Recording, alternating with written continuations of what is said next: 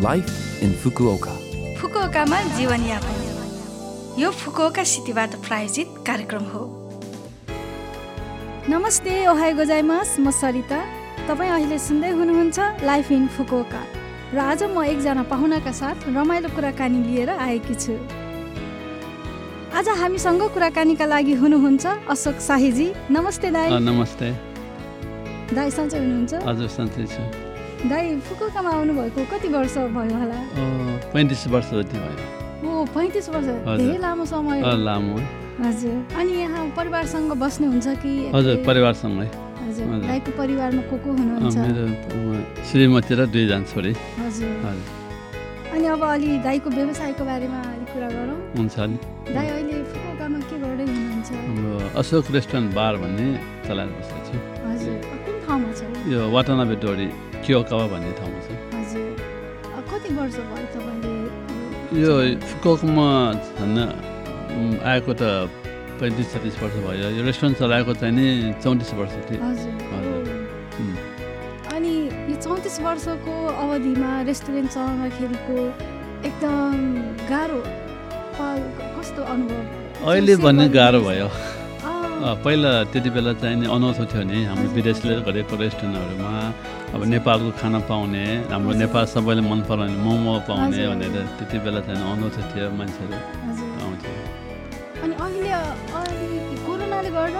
त्यो पनि? हो आजभोलि कस्तो छ भने हाम्रो नेपाली दाजुभाइले सबैले आफ्नो व्यवसाय गरेर बसेको छ। त्यस कारण अब नजिकै पनि पाउँछ त्यति टाढा कहाँदेखि। आउँदैन नि अँ पहिला पहिला चाहिँ खोजी खोजी आउँथ्यो। रेस्टुरेन्टमा मोमो। खाने नेपाली खाना खाने भनेर। आउनेहरू हुनुहुन्थ्यो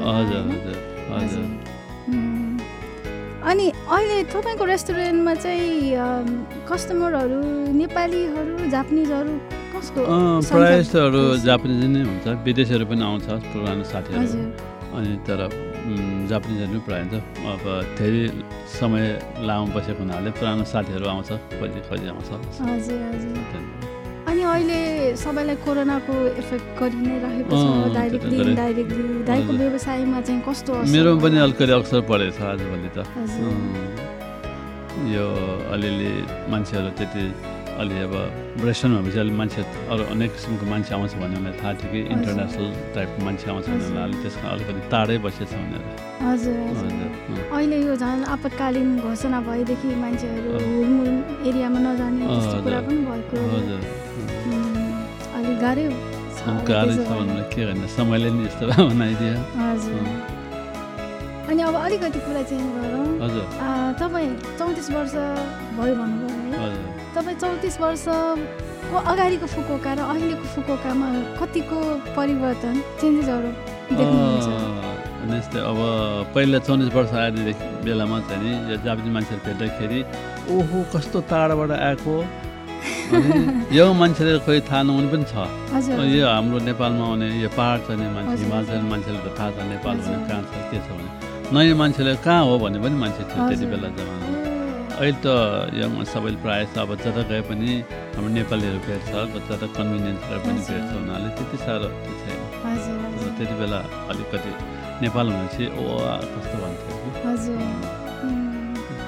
अनि अब नेपाली नेपालीहरू मध्येमा तपाईँ त्यसो भयो त्यो टाइममा? पहिलो पहिलो? हजुर भन्न धेरै थिएन त्यसले दुई तिनजना मात्र थियो हामी उम्, अनि तपाईँलाई जापानिज भाषा बोल्न त्यति बेला। आउँदा म त अब मेरो स्कुल भनौँ कि अलिकति हल्का स्कुल त गएछ म तर प्रायः जस्तो मेरो बारमै सिकियो भनौँ न। कस्टमरसँगै